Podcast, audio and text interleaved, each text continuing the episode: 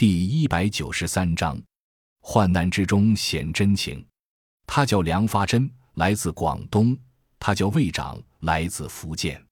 二零零九年第一届集体婚礼上，当时还是单身的魏长抢到了新人抛的绣球花，他觉得这定能带来好运。果然，第二年魏长就在福建泉州一个教堂里学习的时候遇见了发珍，并且一见钟情。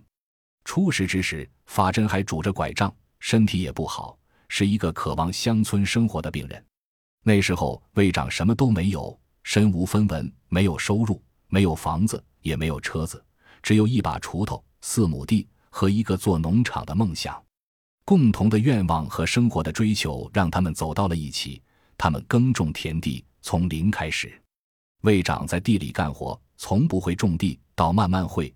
到联系客户、销售、送菜，一步一步创建了佳美农场。发珍就在家里煮饭、算账，在乡村的生活也让他脱离了拐杖，病也神奇的好了。在集体婚礼上，魏常说：“他叫梁发珍，是我发现的珍宝，勤俭持家，是我很好的搭档。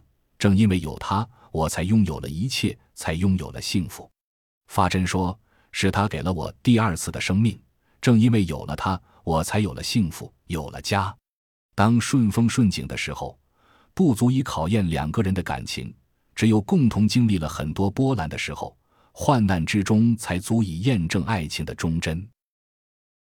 感谢您的收听，本集已经播讲完毕。喜欢请订阅专辑，关注主播主页，更多精彩内容等着你。